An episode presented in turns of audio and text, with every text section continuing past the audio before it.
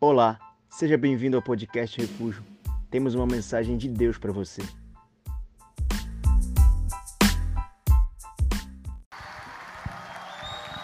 Boa noite, Refúgio! Quem está feliz? Glória a Deus. Sempre é uma grande honra poder estar contribuindo para o teu crescimento. E sempre é uma grande honra poder compartilhar um pouco do que Jesus está fazendo na minha vida e o que Ele vai fazer na sua vida. Amém? E continuar fazendo. Feche teus olhos uns 10 segundinhos aí, amém? Pai, nós te louvamos e te agradecemos, Pai, nessa noite muito obrigado desde já por cada pessoa aqui presente. Em nome de Jesus, Pai, tudo que nós mais queremos aqui é mais da tua presença, é mais da tua palavra, é mais do teu derramar, Senhor. Fica à vontade, damos liberdade a ti e a tudo que tu tens para derramar e fazer. Não existe outra razão pela qual estamos aqui que não seja a tua presença, Pai. Em nome de Jesus, eu me anulo e me diminuo aqui nesse lugar para que você cresça e você apareça acima de qualquer coisa, Pai. Em nome de Jesus e que a tua vontade vontade se cumpra e a tua vontade prevaleça nesse lugar, em nome de Jesus. Quem quer, diga. Glória a Deus. Tem uma salva de palmas, Jesus. Antes de você sentar, já abre a sua Bíblia lá no Evangelho de Lucas, capítulo 19. Evangelho de Lucas, capítulo 19. A gente vai ler desde o versículo 1. Tema da noite: arrumando a casa. Tenho três liçõezinhas básicas aqui, né? Pautado na palavra de Deus para compartilhar com você. Ensinamentos que Deus ele colocou no meu coração. Obviamente, eu fui quebrado primeiramente antes de vir aqui para quebrar você. Amém? Versículo 1 diz assim: Vamos lá. Entrando em Jericó, atravessava Jesus a cidade Eis que um homem chamado Zaqueu, maioral dos publicanos e rico, procurava ver quem era Jesus, mas não podia por causa da multidão, por ser ele de pequena estatura. Me identifiquei com esse versículo, tá, gente? Então, correndo adiante, subiu, né, uma figueira a fim de vê-lo, né? Porque ali havia de passar, né, Jesus. Quando Jesus chegou àquele lugar, olhando para cima, disse-lhe: Zaqueu, desce depressa, pois me convém ficar hoje em tua casa. Ele desceu a toda a pressa e o recebeu com alegria. Todos os que viram isto murmuravam, dizendo que ele se hospedara com homem pecador. Entre mentes, Zaqueu se levantou e disse ao, eh, disse ao Senhor: Senhor, resolvo dar aos pobres a metade dos meus bens, e se alguma coisa tenho defraudado alguém, restituo quatro vezes mais. Amém? Pode sentar no seu lugar agora. Arrumando a casa é o tema da nossa noite. Você sabe, né? Porque eu tenho certeza aqui que cada um já recebeu visitas em casa. É muito natural que quando a visita é programada, você faz aquela bela faxina, aquela arrumação e já prepara ali um cafezinho, já prepara ali uma tapioquinha com queijo, né? Já prepara ali alguns uma bolacha creme crack, mas tem alguma coisa para mastigar, não tem? Mas você prepara da melhor forma possível o seu ambiente para receber aquela visita. Mas quando a gente é pego de surpresa, qual é a nossa reação? Você conhece aquela visita que do nada aparece? Não conhece, não olha para o lado, por favor. Conhece aquele discípulo que do nada já está batendo ali, meio-dia, quatro da tarde, ou sete, oito horas da noite, horários específicos, né? Você conhece alguém que faz uma visita muitas das vezes sem avisar, né? E você às vezes fica, nossa, deixa eu organizar, deixa eu arrumar, deixa eu tirar essa bagunça, né? Qual é a nossa reação, obviamente? Quando a visita chega de surpresa, né? A gente fica preocupado ou a gente fica tranquilo, normal, está tudo sob controle, está tudo em ordem, né? Bom, qual é o problema nisso? Pode ser bem sério, nenhum problema, né? A gente sabe que na correria do dia nem sempre dá para a gente colocar a nossa casa em ordem, arrumar tudo. Enfim, tem aquele dia que você só quer descansar, você está quebrado de uma rotina pesada, né? Mas o problema é quando a gente traz isso para dentro da nossa vida com Deus. A gente só arruma o que convém e quando convém, quando eu quero, né? quando se trata de vida com Deus, o negócio é mais sério, é mais estreito, né? Aí surge o crente OLX. Quem já ouviu falar no crente OLX? Levanta a mão. Ninguém? Essa é novidade, né? O crente OLX é aquele que só é propaganda e fachada, meu irmão, né? Você já viu aquela casa que foi anunciada ali no OLX? Uma bela e maravilhosa fachada com uma pintura show de bola, top, né? Você agenda para ver aquela casa ali, ou qualquer coisa que seja que esteja anunciada. E quando você chega lá, você vê a fachada maravilhosa, e quando você entra na casa, meu irmão, altas infiltrações quando você vai olhar detalhado parede rachada, né, forro quebrado, parede riscada, né, lajota no chão quebrada, encanação não tá legal. Depois você descobriu que tinha um gato naquela casa e está atrasado um ano que o cara nunca pagou. Nossa! Mas você inicialmente se atraiu o quê? Pela fachada. Às vezes nós trazemos isso para a nossa vida, apresentamos a nossa melhor face apresentamos a, a parte principal, a nossa melhor versão, mas quando a gente vai olhar a fundo nas entrelinhas, a gente vê os problemas severos que tem ali, né? Então, no decorrer da mensagem, gente, a gente vai ver o seguinte: a diferença do visitante para Jesus Cristo tem uma diferença muito grande, tá, gente? Né? A gente vai descobrir aqui no decorrer. Você já viu aquele episódio do Chaves, né? Quando começa a chover ali na casa da dona Florinda, né? e você descobre que a casa está cheia de goteira, meu irmão. E o que, que você vê? O Kiko, a dona Florinda, o Chaves tentando ajudar, mas atrapalhando ali fazer. Pegar um monte de balde para cada goteira, para tentar resolver de alguma forma aquele problema. Mas resolver de forma é, é, é, é temporária, transitória e não definitiva. Às vezes a gente é assim. Né? Primeira lição que a gente vai tirar aqui, com base nesse texto que a gente acabou de ler. A bagunça de hoje não pode me limitar a tomar uma decisão. A gente leu aqui o contexto da história de Zaqueu. A pergunta que eu te faço: quem é Zaqueu? Quem foi Zaqueu? Né? O próprio texto relata. Ele foi chefe dos cobradores de impostos, ele foi odiado pelo povo judeu, ele era judeu, e outra coisa, ele era considerado traidor e explorador, porque alguém que cobrava imposto naquela época ali, meu irmão, para o povo judeu não era bem quisto, não era bem visto pela sociedade, era alguém muito odiado, então ele era considerado alguém traidor, alguém explorador, alguém que se aproveitava, né? odiado pelo seu próprio povo, pela, pelo estilo de vida dele, por aquilo que ele fazia, por aquilo que ele praticava. Ninguém gostava de Zaqueu, meu irmão.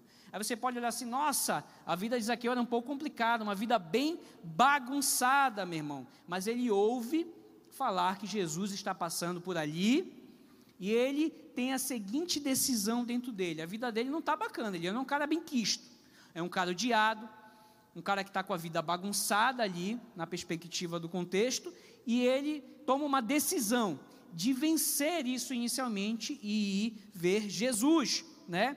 E você vê o seguinte, né? O povo a qual odiava Zaqueu era o maior desafio entre ele e Jesus naquele momento. É verdade, porque você vê que o texto aqui, eu até me identifiquei. Zaqueu tinha baixa estatura, meu Deus do céu. E o povo ali estava aglomerado ao redor de Jesus. Ele sai correndo, né, na intenção de ver ele percebe que a multidão ela é muito grande, ele não vai conseguir ver, ele não vai conseguir chegar perto de Jesus, ele vê de perto uma figueira brava, ou seja, uma figueira frondosa. Ele falou: Vou subir nessa figueira porque eu preciso ver esse Jesus que todo mundo está falando. Eu preciso ver se esse Jesus é, é, é o Messias anunciado. Né? A gente precisa entender uma coisa, gente. Não importa se a tua vida está bagunçada de alguma maneira, que eu sei que a gente não é perfeito e nunca seremos. Sempre a gente tem alguma coisa para ajustar, alguma coisa para melhorar, alguma coisa para arrumar. Sempre nós vamos ter isso na nossa vida.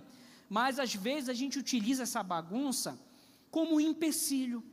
Às vezes a gente utiliza essa bagunça, na verdade, como uma desculpa e ponto final, para eu não tomar uma decisão em, em, tomar uma atitude em relação a esse problema. Eu não me movo, ah, está bagunçado, deixa ficar bagunçado. Ah, está desse jeito, já estou até acostumado, deixa desse jeito.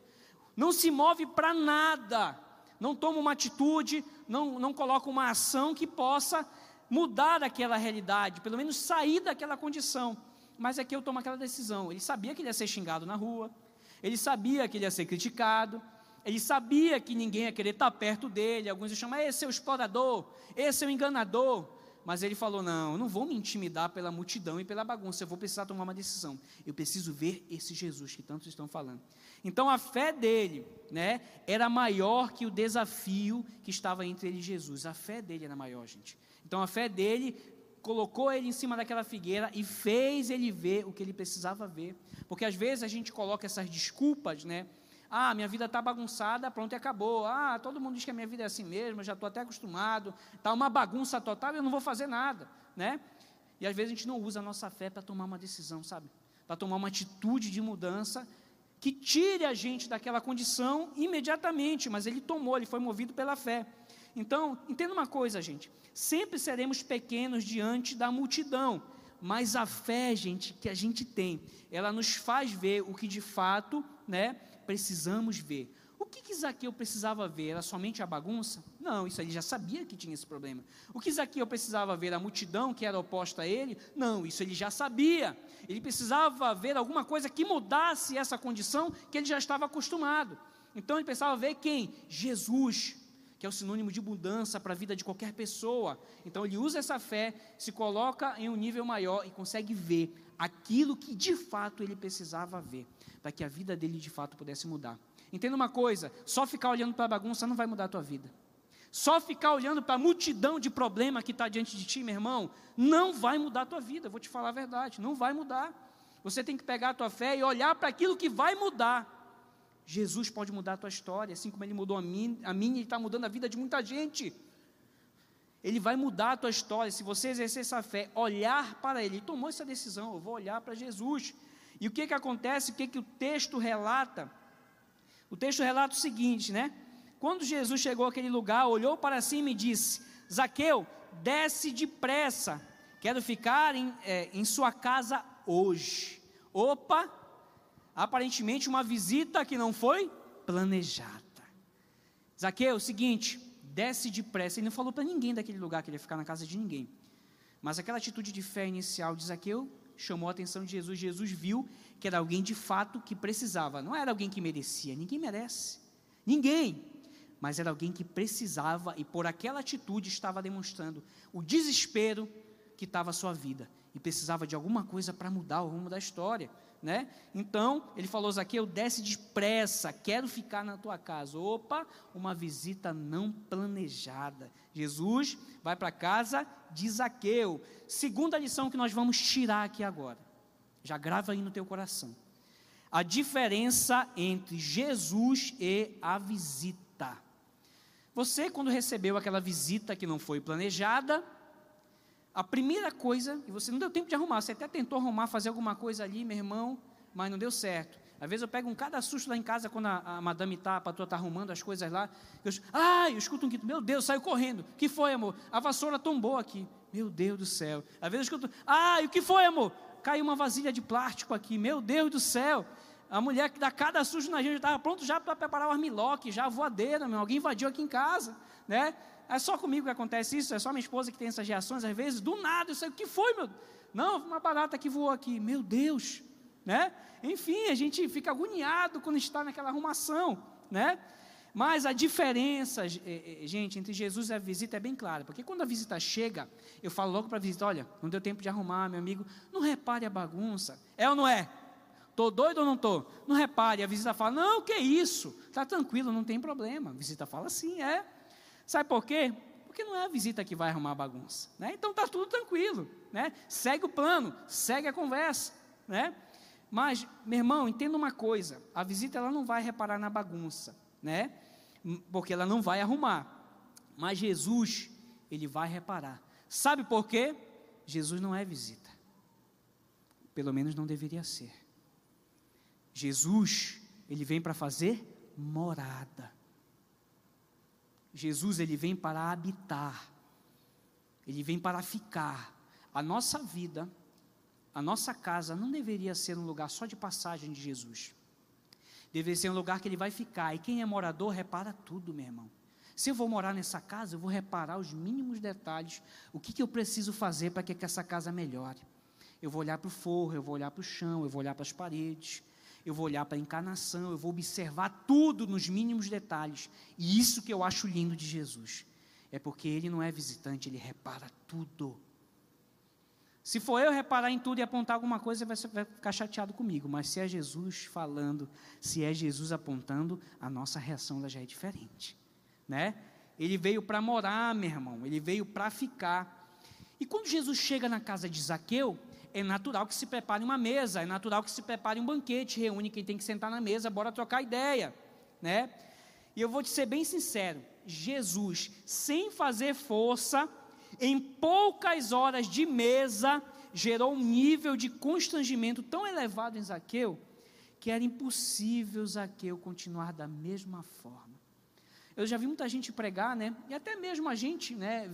Compartilhar, Zaqueu subiu numa árvore, né? Que fé, subiu numa árvore, chamou a atenção, atraiu os olhos de Jesus para ele. Que coisa linda, maravilhosa. A gente tem até uma canção, né? Que fala: Olha para mim, baseada nesse contexto de Zaqueu, né? Mas eu vou te ser bem sincero: a atitude de Zaqueu, para mim, a melhor foi a segunda, não foi a primeira.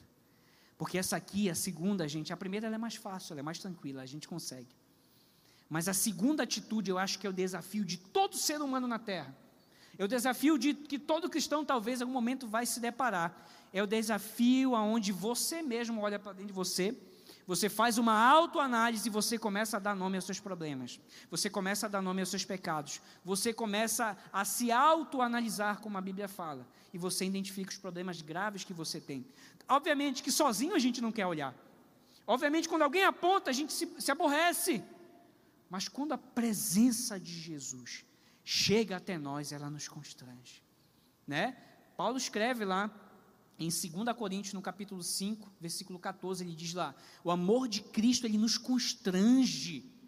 O amor de Cristo, ele é constrangedor, gente. Ele é real, ele é maravilhoso. Então, para mim, a segunda atitude de Zaqueu foi melhor do que a primeira, né? Porque é o seguinte, agora, de fato, Zaqueu, quando ele se levanta ali, naquela mesa, ele fala: Olha, eu vou pegar metade dos meus bens e eu vou distribuir aos pobres. E outra coisa, se eu enganei, roubei alguém, com base na minha função, no meu exercício, eu vou restituir quatro vezes mais. Quem quer que eu defraudei, quem quer que eu menti, quem quer que eu enganei, diante de Jesus e todas as pessoas que estavam ao redor, ele começa a dar nome aos pecados dele. Ele começa a apontar as falhabilidades dele. Ele começa a reconhecer que ele é errado e que de fato ele é um pecador, ele mesmo. Meu irmão, ninguém pode falar melhor de você. Primeiramente, Jesus e você mesmo. Só que às vezes você não quer reconhecer algumas coisas. Às vezes você não quer tocar em algumas áreas. Às vezes é mais fácil colocar para debaixo do tapete. Às vezes é mais fácil você fugir desse embate, né? Porque você não quer tratar o problema. Então Zaqueu se levanta, meu irmão, e conjecturando, ele estava numa mesa, porque se ele se levanta, ele estava sentado. Então ele se levanta ali diante de todos. Ele se levanta diante de Jesus, ele reconhece. Tudo que eu construí, ou seja, dá a entender que ele, ele construiu muita coisa, pautado no engano Dá a entender que ele construiu muita coisa pautada em mentira. Então ele vai distribuir, de fato, ele vai restituir as pessoas que ele enganou, né? E a Bíblia não relata que Jesus tocou uma, uma só palavra, tocando nas áreas da vida dele. Não, Jesus só estava presente naquele lugar.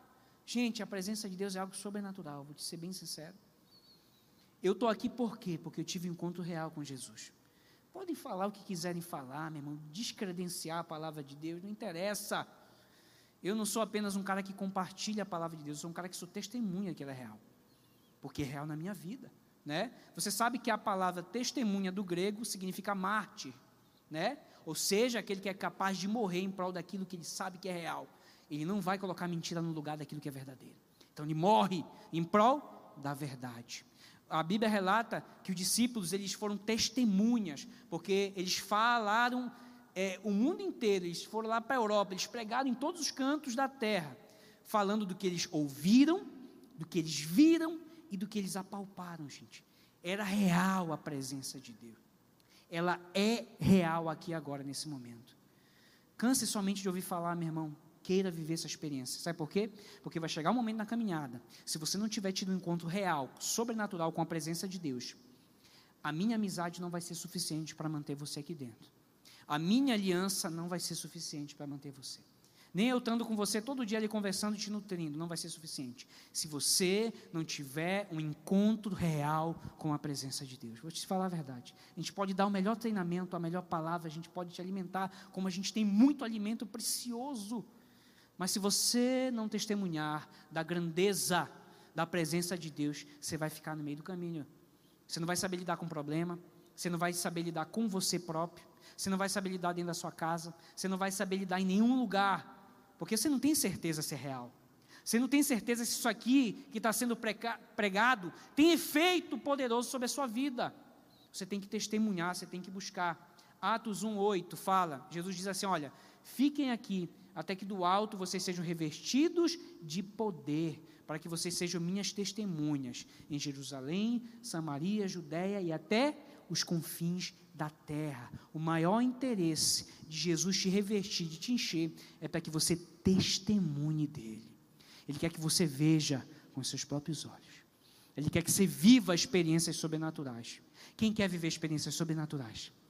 Em nome de Jesus você vai viver. Se você buscar intensamente, você vai viver. A segunda atitude, diz aqui, foi melhor, porque ele reconhece erro, meu irmão.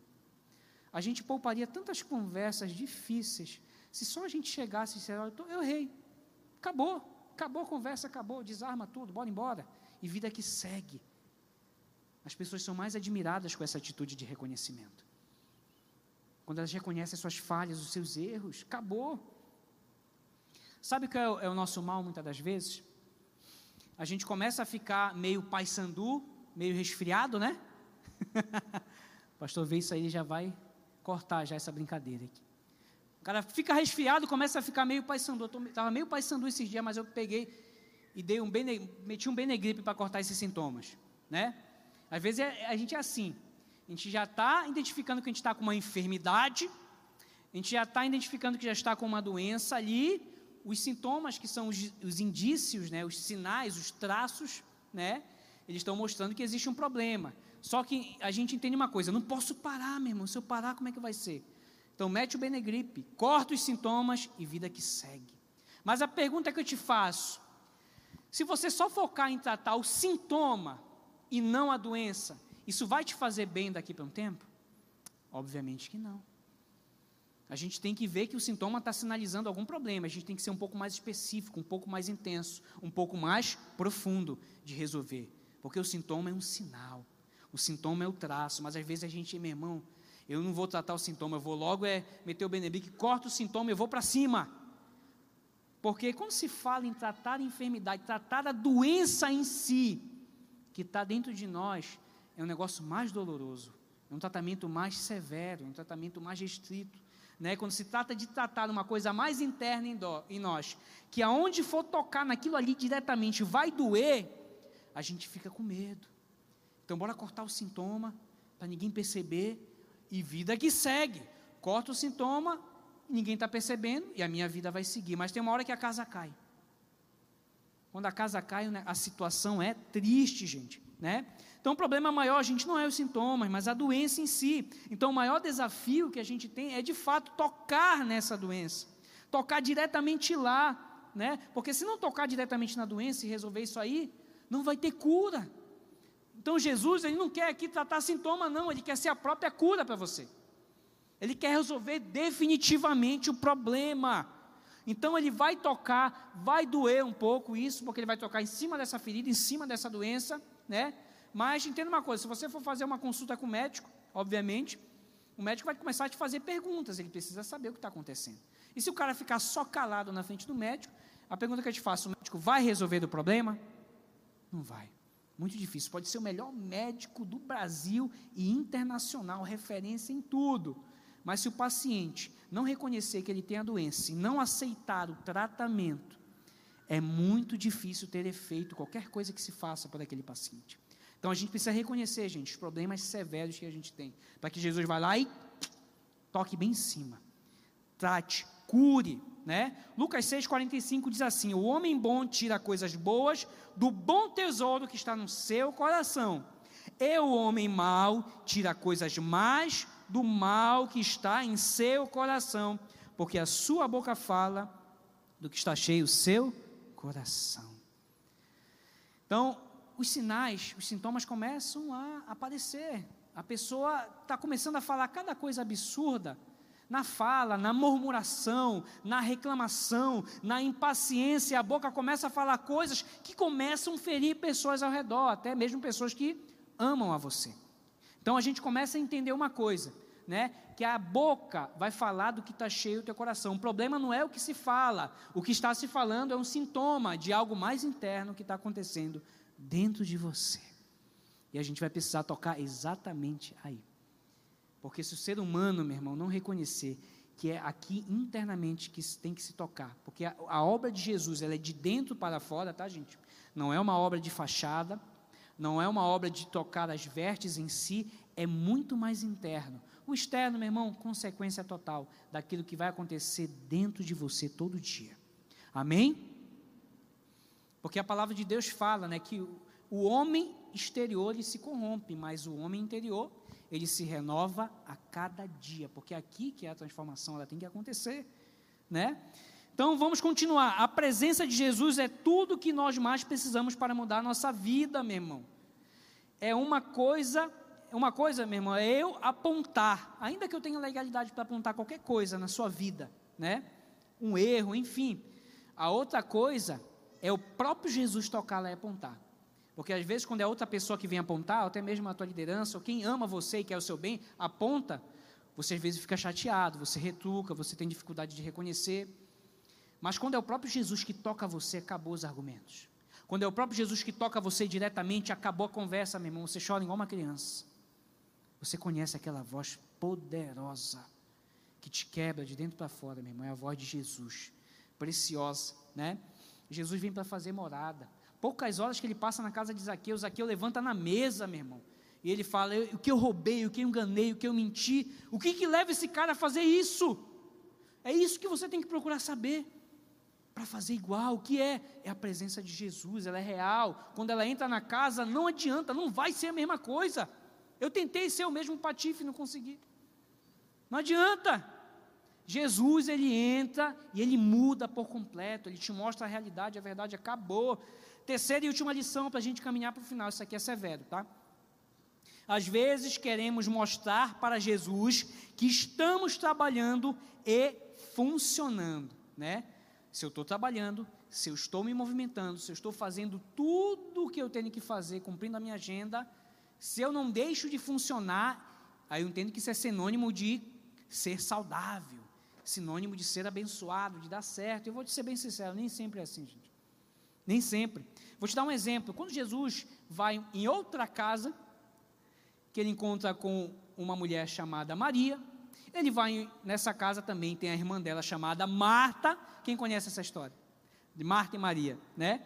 Perceba a reação das duas, né? Uma diferente da outra. Quando Jesus chega lá, a primeira que já vai para os pés dele para conversar e receber mais da vida de Jesus é Maria. Ela encosta lá vai para os pés de Jesus. Marta começa o quê? Arrumar a casa e, meu irmão, organizar, e pá, ela está agoniada, ela está trabalhando, ela está.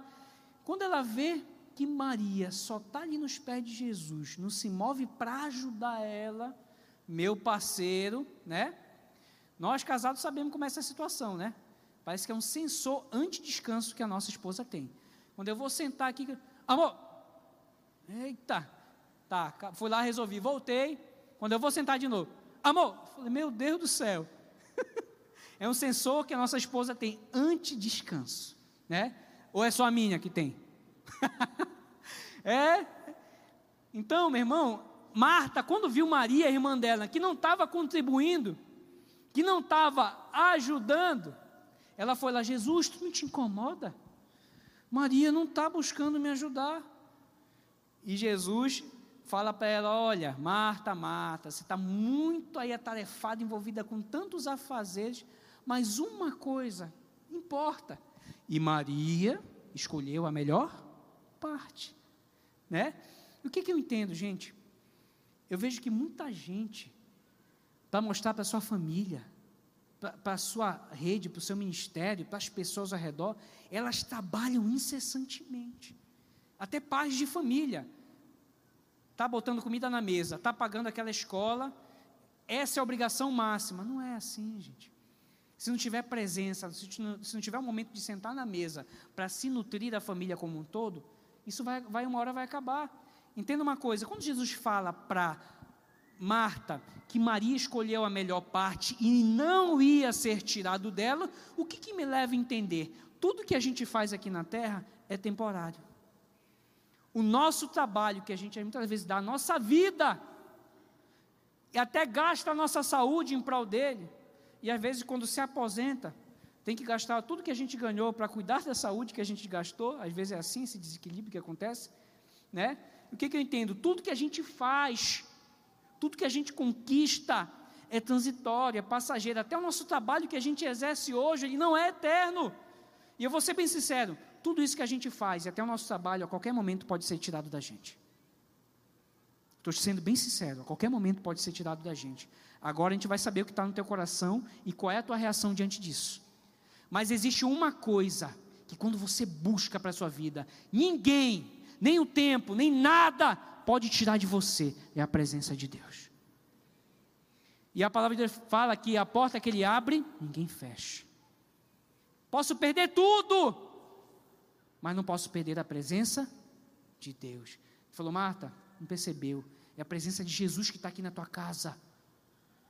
Você tem que tirar um momento para te entregar, mergulhar, dar o seu melhor. Então a reação de Maria diante de Jesus foi uma. Então, sem Jesus, gente, é impossível a gente arrumar a nossa vida. Marta estava tentando arrumar a bagunça que estava na casa dela sem Jesus. Nosso maior erro é esse.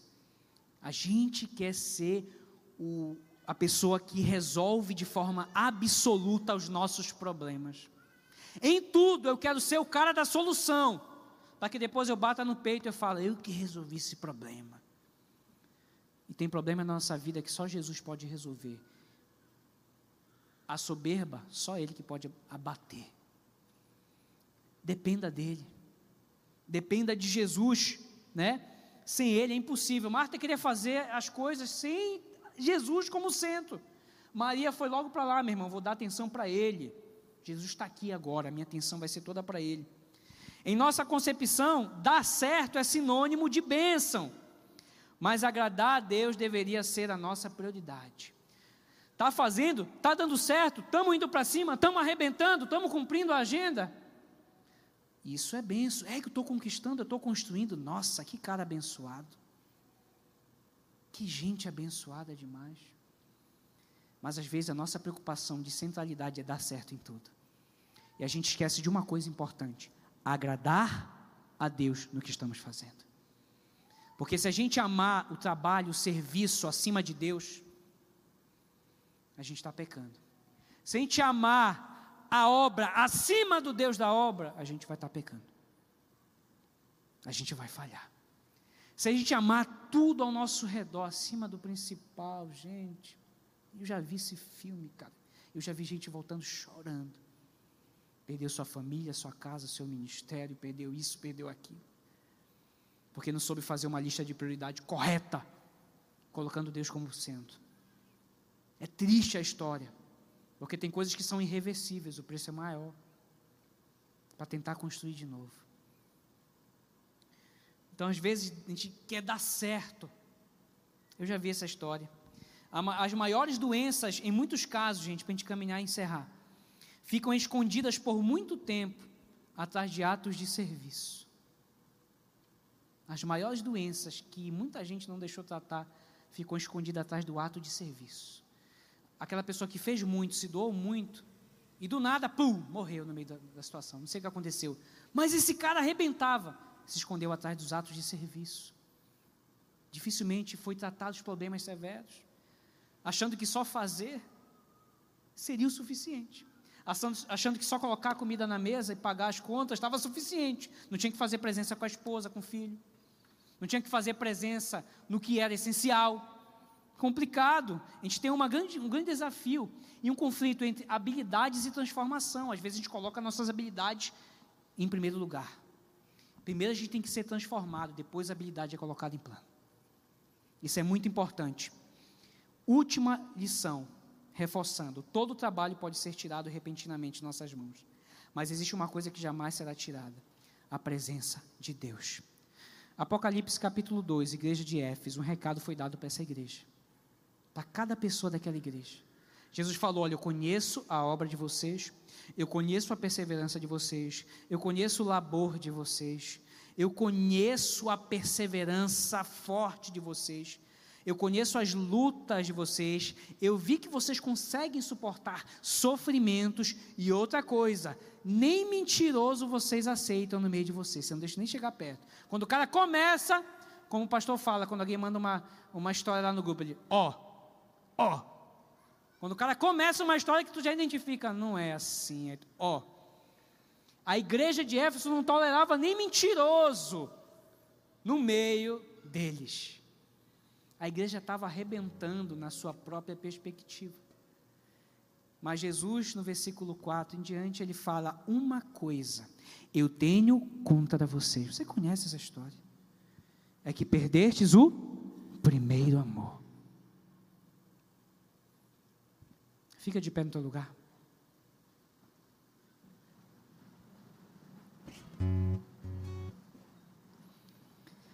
Você pode fazer mil coisas de forma incansável, mas se você perdeu a essência, se você perdeu o senso de prioridade, se você perdeu o amor, o primeiro amor, você está ficando pelo meio do caminho, filha.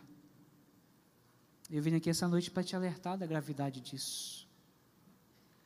Porque tem um momento da minha vida que eu só quis fazer muita coisa e mostrar muita coisa. Mas eu cansei. Teve uma hora que as minhas forças foram embora e quase que eu abandono tudo. Enquanto eu preciso entender que Jesus precisa ser o centro da minha vida, o centro do meu querer. Ele precisa ser o centro de todas as coisas. Para que a nossa vida, a nossa casa possa se colocar em ordem total. Ele precisa ser o centro de todas as coisas. Filhão, eu não sei como você chegou aqui, sabe? De fato, eu não sei como é que está a tua casa não sei como é que está a tua família, a tua vida, mas eu vou te ser bem sincero, se não está legal, se tu te enquadrastes, meu irmão, em qualquer contexto dessa mensagem, toma uma atitude radical. Não interessa a bagunça, já falamos sobre isso. Não interessa a multidão que vai se opor a você. Eu sei que muita gente não acredita em você, talvez. Alguns dão até prazo de validade para você. Mas eu vou te dizer: nada é impossível para Jesus. Ele está aqui hoje, Ele quer restaurar a tua vida teu ministério. Ele quer restaurar a tua vida pessoal, ele quer restaurar a tua casa, a tua família, ele quer equilibrar tudo de forma excelente. Você precisa tomar uma decisão radical agora, porque o amanhã não existe. E uma coisa que eu coloquei no meu coração, eu vou fazer na minha vida cada dia como se fosse o último. E todas as vezes que eu tiver a oportunidade de falar um pouquinho que seja de Jesus, eu vou fazer isso como se fosse a minha última noite o meu último momento, a minha última oportunidade de ganhar pelo menos uma alma para Ele. Filhão, não tenta entender, entrega a tua vida agora. Se você entendeu o que Deus está falando com você, filhão, por favor, corre. Sai do teu lugar agora, vem para cá, deixa eu orar, deixa eu chorar contigo um pouco. Deixa eu te abraçar em Cristo aqui agora. Deixa eu te receber. Não aceita como está interessa o que falaram, não interessa. Interessa o que você vai decidir vivenciar a partir de agora. Corre para cá, por favor. Corre, eu quero te abraçar, eu quero orar por você. Eu quero liberar palavras sobre você.